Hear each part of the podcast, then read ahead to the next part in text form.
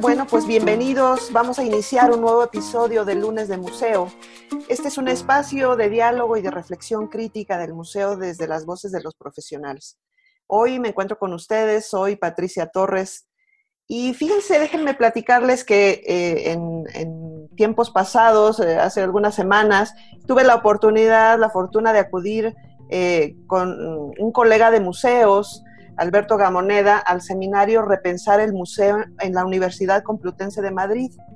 En una sesión en donde, bueno, pues conocí a la maestra Marían López Fernández Cao y la verdad que me quedé muy impactada por la presentación, por su experiencia, por el trabajo que ella desarrolla.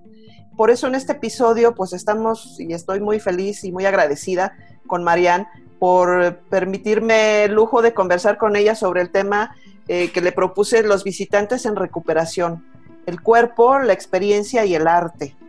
Marianne, déjenme comentarles que ella es profesora e investigadora española, especializada en el arte, el feminismo, la arteterapia y la inclusión social.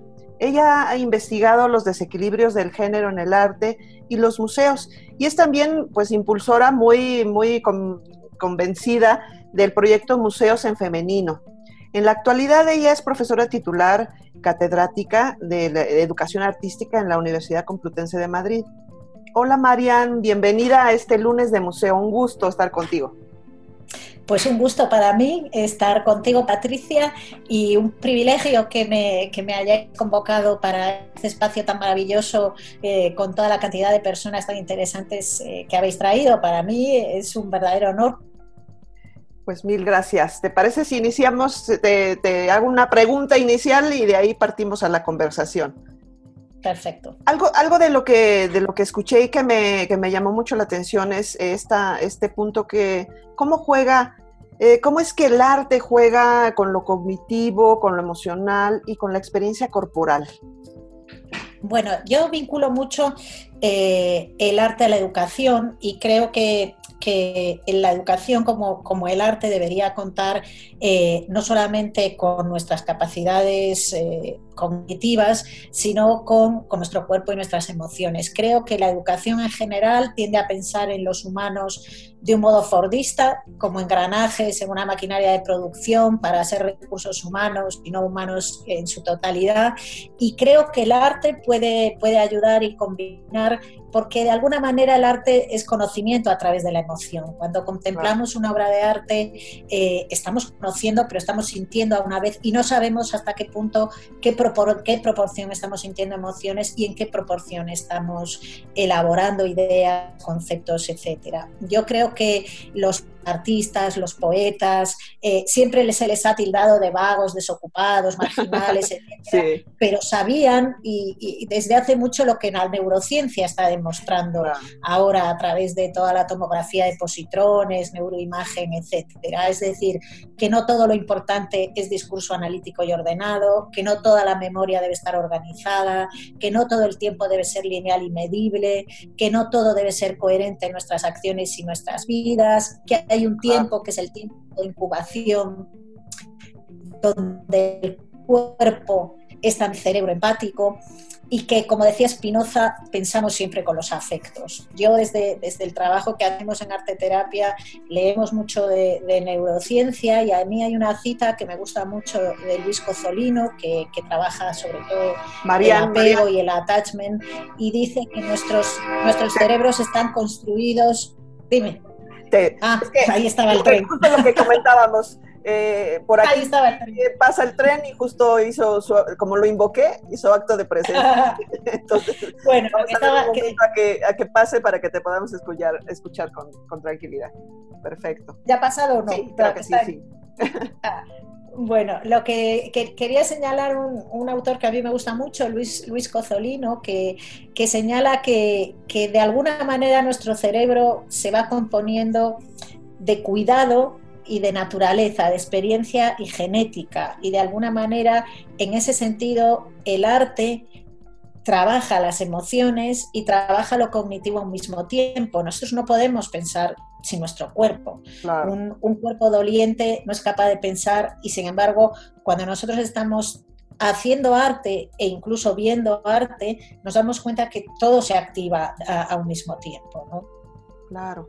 Oye, Marian, en, esa charla donde, donde te, escuché, hablabas tú del privilegio epistémico.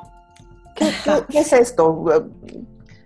Eh, el privilegio epistémico es un término que acuña la feminista Sandra Harding eh, y que a mí me parece un término muy interesante en el sentido, bueno, es un, término que proviene del marxismo eh, y que alude de alguna manera a que determinados grupos exentos de poder y por ello periféricos tienen en muchos casos una mirada más limpia que les hace reconocer aspectos que desde la mirada central o hegemónica es imposible. Claro. Es decir, es, es una mirada crítica y de alguna manera desde los márgenes, que muchas veces eh, cuando nosotros, que no es nuestro caso porque somos mujeres, pero de alguna manera estamos en la, en la, hegemonía o en el centro del poder, bueno, hemos sido educados para tener un punto de vista que es, el, que es el punto de vista hegemónico. Cuando nosotros pertenecemos a grupos no hegemónicos, como podemos ser las mujeres, como podemos ser las clases desfavorecidas o los grupos que provienen de otros ámbitos geográficos, etcétera, tienen una mirada que en muchos casos es una mirada crítica que hace ver determinados aspectos que no se pueden ver desde el centro. Y, yo creo que es una mirada permanentemente crítica a las estructuras estables de poder y la cultura es una estructura estable de poder. Como por eso el privilegio epistémico es como esa crítica o autocrítica constante que nos debemos hacer eh, cuando estamos estableciendo una teoría o cuando estamos, eh, bueno, marcando un juicio de valor.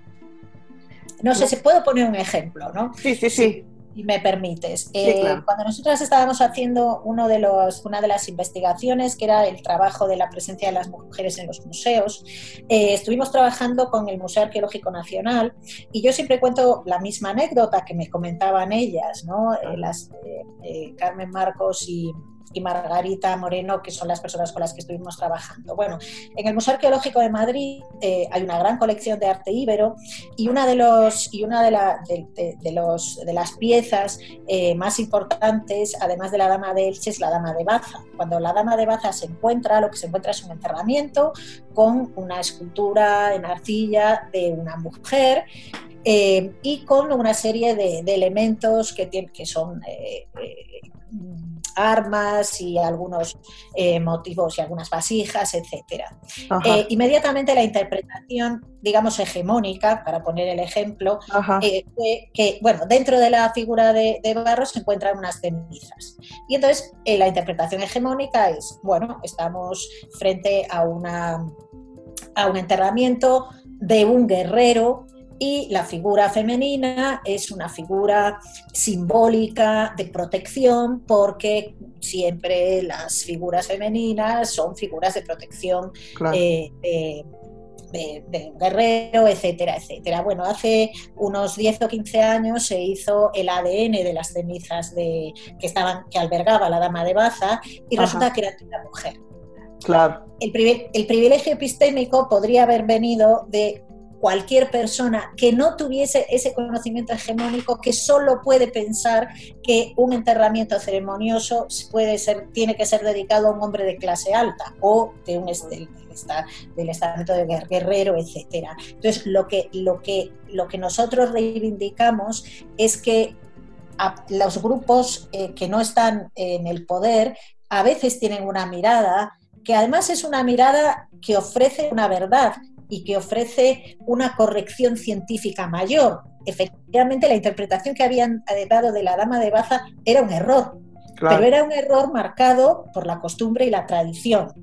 De alguna manera, el privilegio epistémico es eh, el pepito grillo que, te está, que te está eh, diciendo que tienes que poner, eh, que tienes que tener cuidado con los estereotipos, con los prejuicios, etcétera, con los que pensamos, porque al final lo que estamos es eh, haciendo que, se, que se reproduzcan las estructuras de poder y que esas estructuras son también mentales. Claro. Sí, desde qué referentes también hacemos esas interpretaciones, ¿no? Como dices, repitiendo esos estereotipos, esos esquemas establecidos, o realmente considerando nuevas rutas de, investigación o de interpretación de esos hallazgos, ¿no? Efectivamente, ¿no? Y además es algo que como lo hemos aprendido en la escuela y, hemos aprendido a pensar de una determinada manera y no otra, esa, esa mirada, bueno, repito, hegemónica, es la que marca nuestra mirada hacia el mundo. Y creo que los, los grupos que han estado en la marginalidad ahora están diciendo cosas también, porque se les está o se nos está dando voz, eh, cosas que son importantes para el conocimiento científico porque estaban basados en un estereotipo o en un prejuicio. Claro, y por eso tú mencionabas en algún momento que eh, los museos también, pues obviamente están, están basados eh, en esos aspectos de desigualdad, ¿no? y, de, referentes de, estereotipos, de prejuicios estéticos, ¿no? Etnocéntricos, sexistas o de clase incluso, ¿no? Eh, claro, los museos además en su mayoría nacen en el siglo XIX desde una perspectiva muy victoriana, que es, que un modelo de pensamiento muy conservador, muy hegemónico, muy occidental y muy de clase media alta. Y, y de alguna manera el museo lo que, lo que recoge es el concepto de lo valioso. Cuando, cuando pensamos eh, qué es lo que debe de conservar un museo, de alguna manera es lo que una generación piensa que la siguiente debe de saber del anterior y así sucesivamente. Eh, el problema de, de los museos es la, aquella comunidad que ha creado esos museos. Es decir, yo siempre digo lo mismo, cuando un niño entra en un museo, encuentra muchas huellas, y sobre todo si es un niño occidental de clase media eh, y urbano. Eh, pero cuando entra una niña, y cuando entra una persona que no pertenece a esa, a esa hegemonía, a, ese medio urbano, a esa clase social media alta, burguesa, o no pertenece eh, a esa geografía, lo que encuentra su propia ausencia. Entonces, sea el Museo de Ciencias, sea el Museo de Historia o sea el Museo de Arte.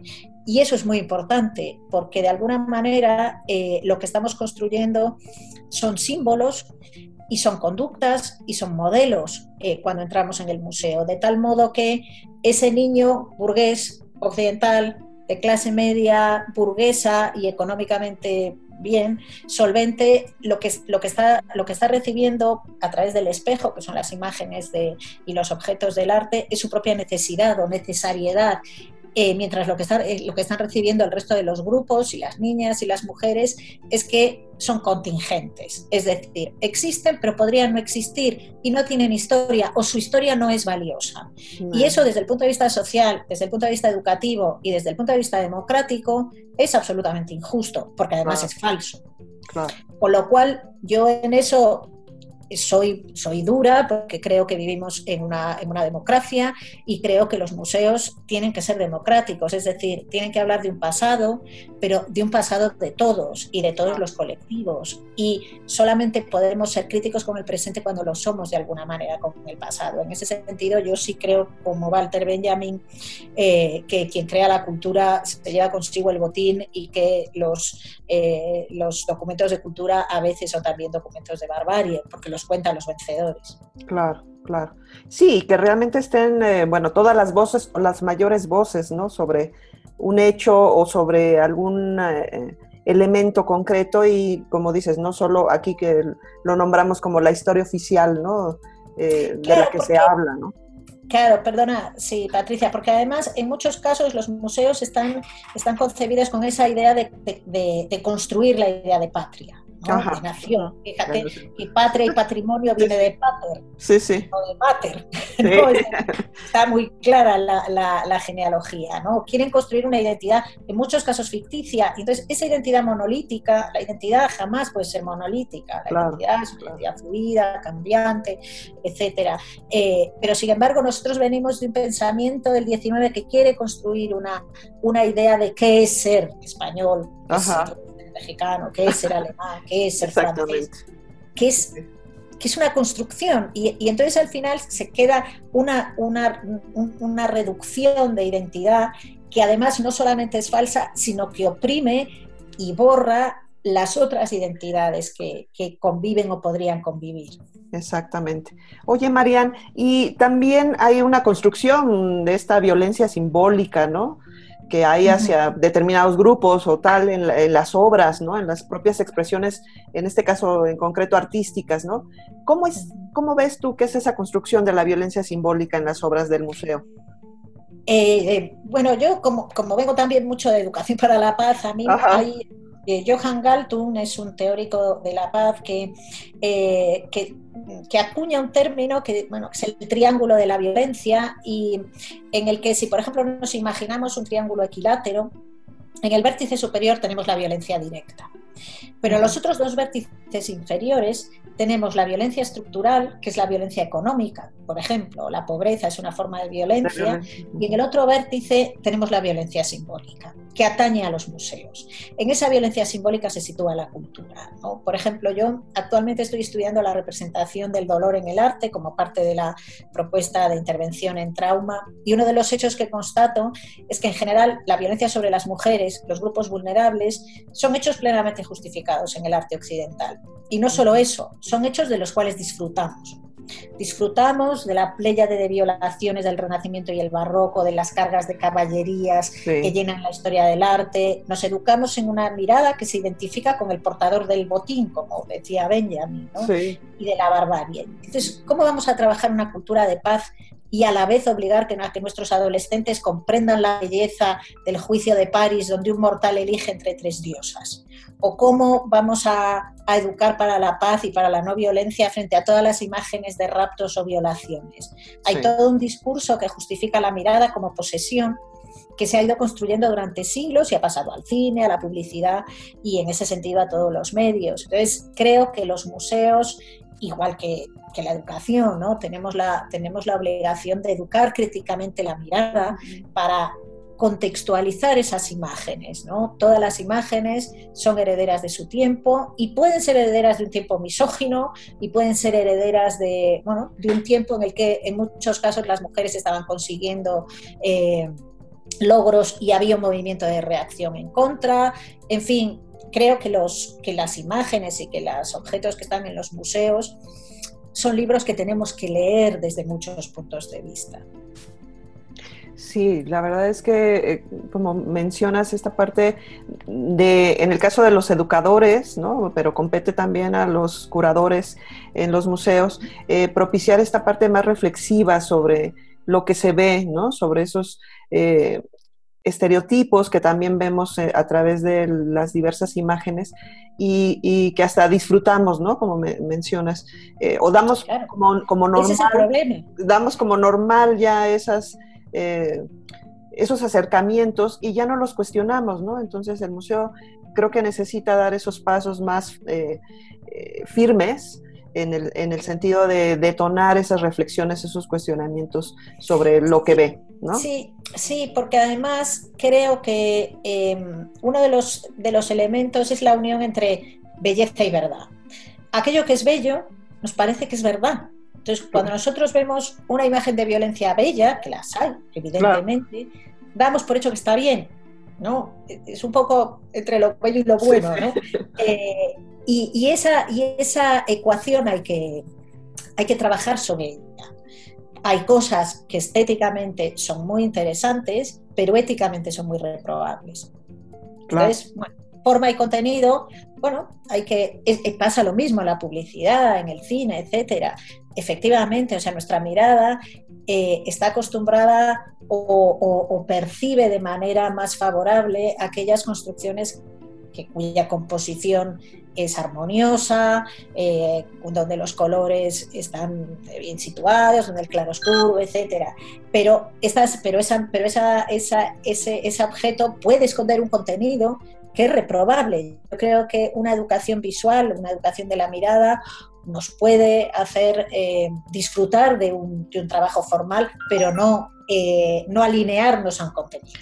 Claro, claro, por supuesto. y yendo como a otra de las facetas que tiene que ver con, lo artístico y con lo que has eh, tú investigado y trabajado, eh, me gustaría eh, que exploráramos cuál es el papel que juega el arte como medio para el reconocimiento de nosotros mismos. Tú al principio mencionabas esta experiencia que obviamente no es solo lógica y analítica en la relación con el museo y con el arte y con el patrimonio en general, sino que es corporal, ¿no? Entonces, ¿cómo ves que, el arte juega este, como medio ¿no? para este reconocimiento? Bueno, yo creo que, el arte y los objetos eh, artísticos nos interpelan.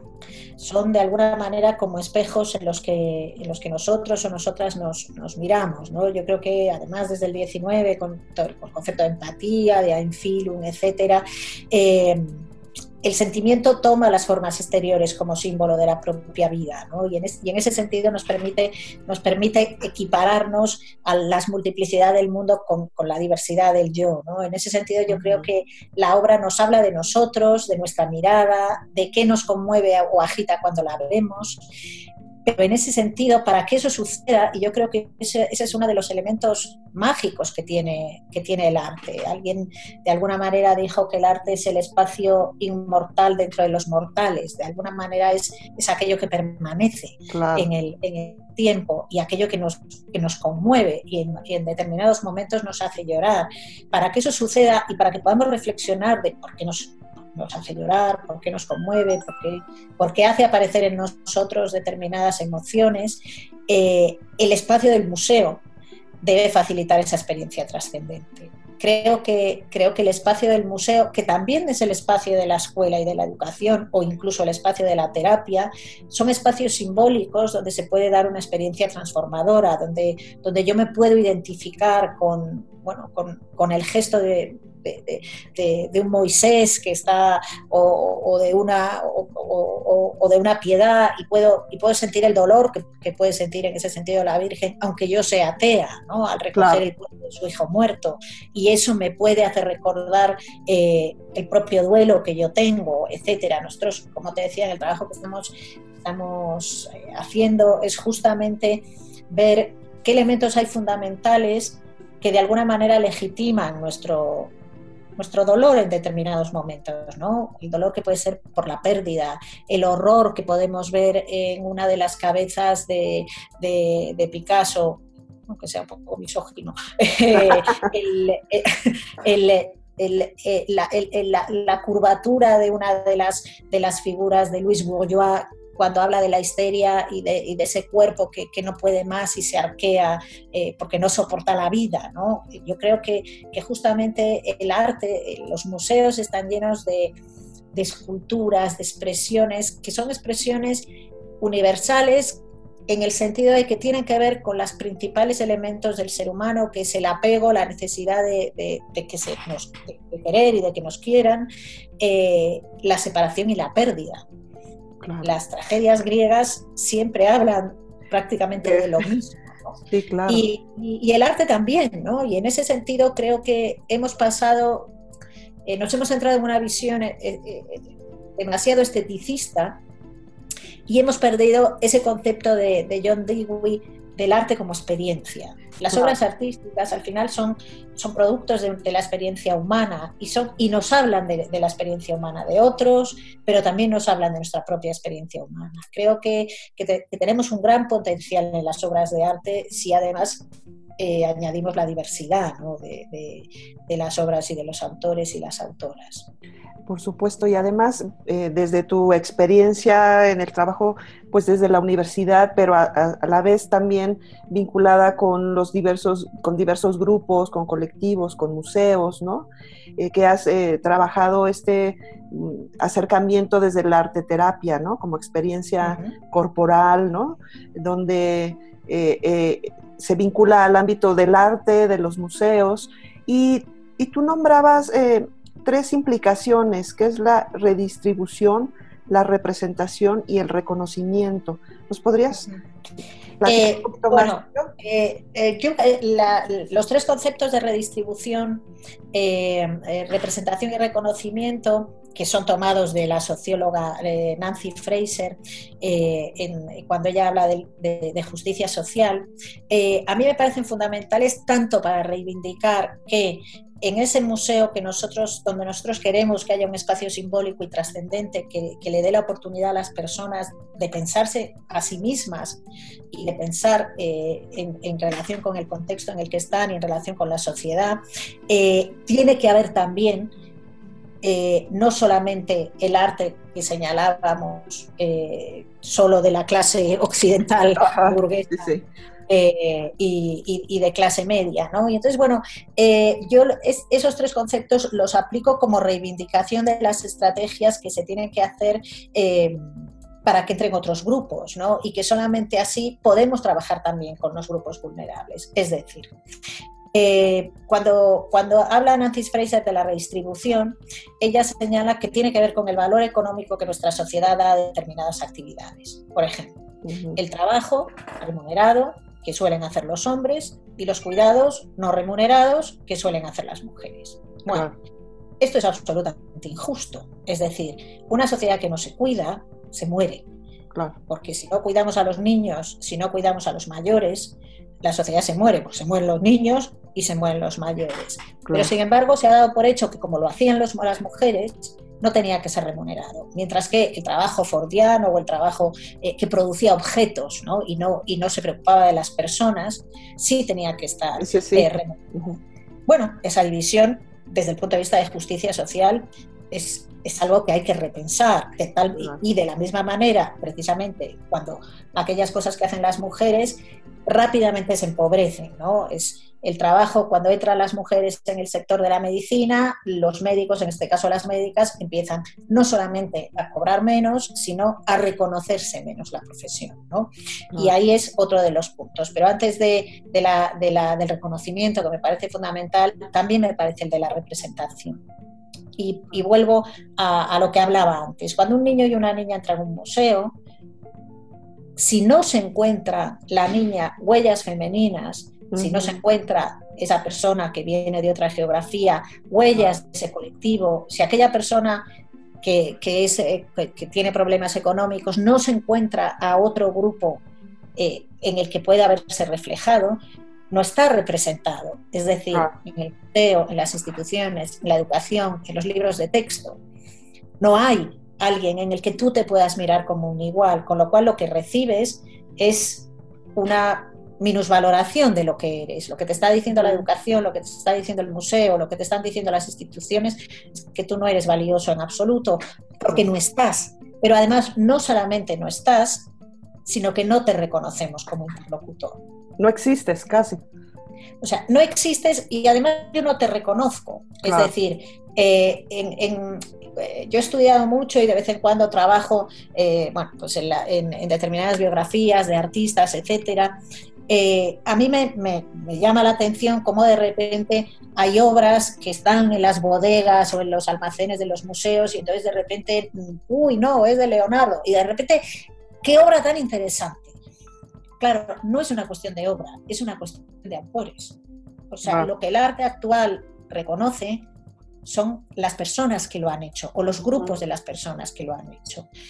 Y, después reconocen a las obras, y entonces ya tiene, son obras que tienen calidad, etcétera, etcétera. Entonces, en general los museos no permiten las obras de las mujeres, no permiten las obras de, los colectivos que no son los colectivos hegemónicos, etcétera, etcétera.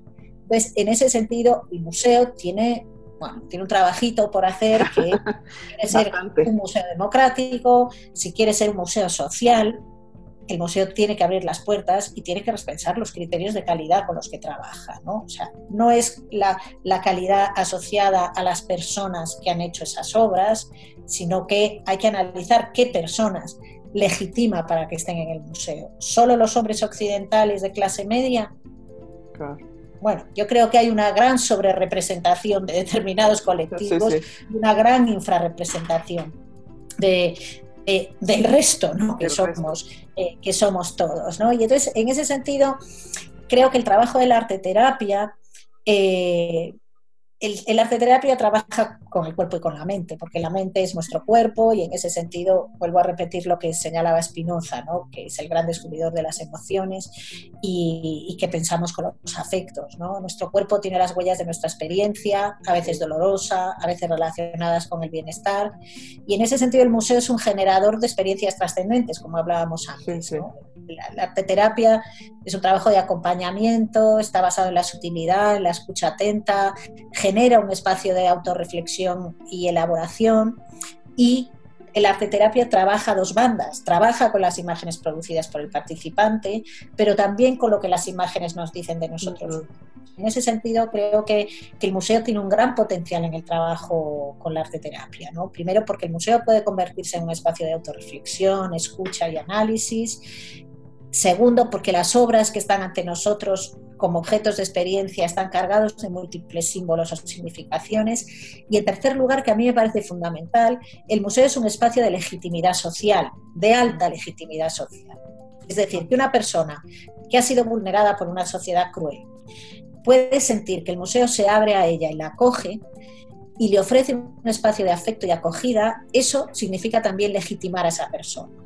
Los grupos, por ejemplo, con los que trabajamos en arte terapia y la llevamos al museo y les hemos llevado al Thyssen para ver y detenernos en cuatro o cinco, en cuatro o cinco obras, sentados alrededor de una obra, analizando, eh, por un lado les devuelven la ciudadanía cultural, porque se reapropian de un patrimonio que creían que no era suyo. Claro. Y segundo, porque de repente se sienten dignos. Es decir, que al igual que el resto de las imágenes y objetos que les rodean, son dignos de ser cuidados, valorados y recordados. Y a mí eso me parece fundamental dentro del potencial del museo. Claro, por supuesto.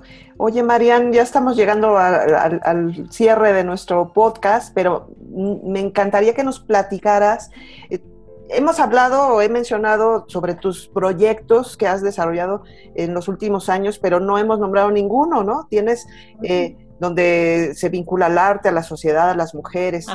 Este proyecto de Madrid, Ciudad de Mujeres, Madrid, Ciudad de Mujeres, el proyecto Diversity, proyecto Ariadne, los cuadernillos y biografías que me encantaron, que los vi, ¿no?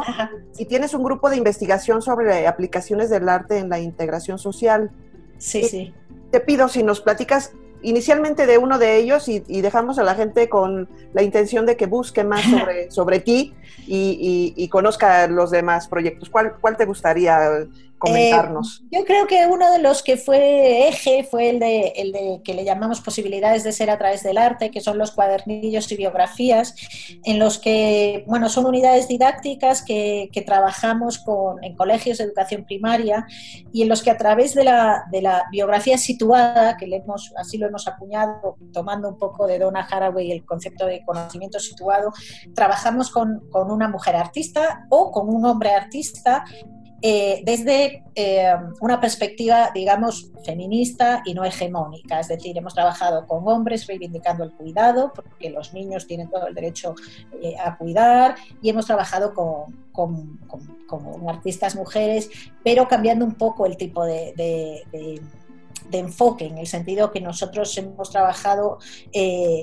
para que se entusiasmaran con sus vidas y que vieran que el arte había sido una, búsqueda para esos y esas artistas. Y a partir de ahí, eh, sí que es cierto que el Ministerio de, Cultura nos llamó para, hacer un contrato, un convenio de investigación, y entonces hicimos un proyecto de investigación sobre, sobre museos y, análisis de la presencia de las mujeres, en las que analizamos el Museo del Prado, el Museo Reina Sofía, el Museo Arqueológico Nacional y el Museo del Traje y alguno más que se me escapa.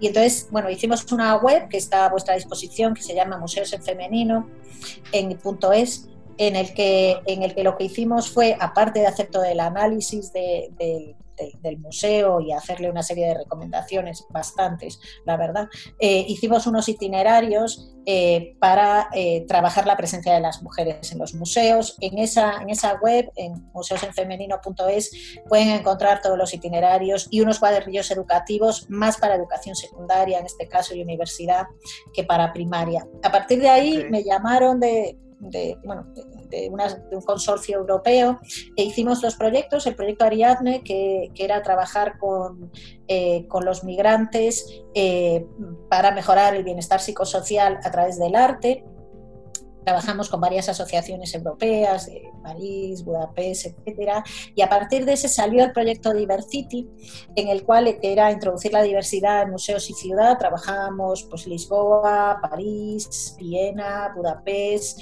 Helsinki, Madrid.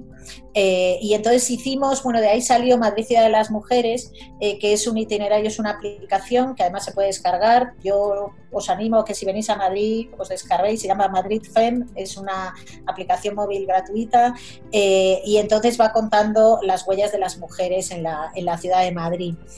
Y ahora estamos con un proyecto en el cual yo estoy entusiasmada, que se llama Leteya, que es artes, terapia, trauma y memoria emocional, en el que estamos trabajando, ya estamos trabajando mucho con el TISEN y, ahora con el Prado, eh, que consiste en cómo los procesos creadores pueden ayudar a las personas que han pasado por eventos traumáticos. Entonces, este, llevamos ya dos años desarrollando talleres con refugiados, con migrantes, para lo cual la experiencia migratoria es una experiencia traumática, con mujeres maltratadas, con personas eh, con problemas de salud mental. Eh, víctimas sobre todo de abuso sexual infantil, de trauma complejo y trauma de desarrollo, y, y, también con niños, hijos de las mujeres maltratadas. Y estamos implicando a los museos para que esos colectivos encuentren en el museo un espacio donde puedan reconocer el dolor que sienten, pero ah. también puedan reconocer espacios de seguridad y de belleza que les acojan. Marian, súper interesante todo lo que comentas, son proyectos magníficos y por supuesto que invitamos a los que nos escuchan para buscarlos eh, en, la, en, la, red. Te doy mil gracias por estar en esta conversación y te, ¿cómo te pueden localizar? ¿Cómo pueden contactar contigo, Marian? Pues eh, con, mi, mi correo, eh, bueno, yo tengo hay muchas webs de las, de, bueno, de, si ponen Diversity, UCM, sale la página de Diversity, eh, pero bueno, mi correo electrónico es, es, bastante sencillo, es María, otra A, N de Navarra, L de Lugo, arroba UCM de Universidad Complutense de Madrid, punto es. María A N L arroba ucm.es. Ahí estoy yo. Perfecto, mil gracias. Y gracias a vosotros y enhorabuena por vuestro maravilloso trabajo que es muy inspirador y bueno, yo soy una fan vuestra y de todos vuestros proyectos. Gracias, Marian. Pues recuerden que nos pueden encontrar también a nosotros por Facebook Nodo Cultura y el grupo Lunes de Museo, en Twitter como arroba Nodo Cultura, arroba Pati Torres AU, arroba Nayeli Cepeda y siguiendo el hashtag lunes de museo. En nuestra página nodocultura.com, en donde pueden leer eh, varios artículos sobre estos temas y otros.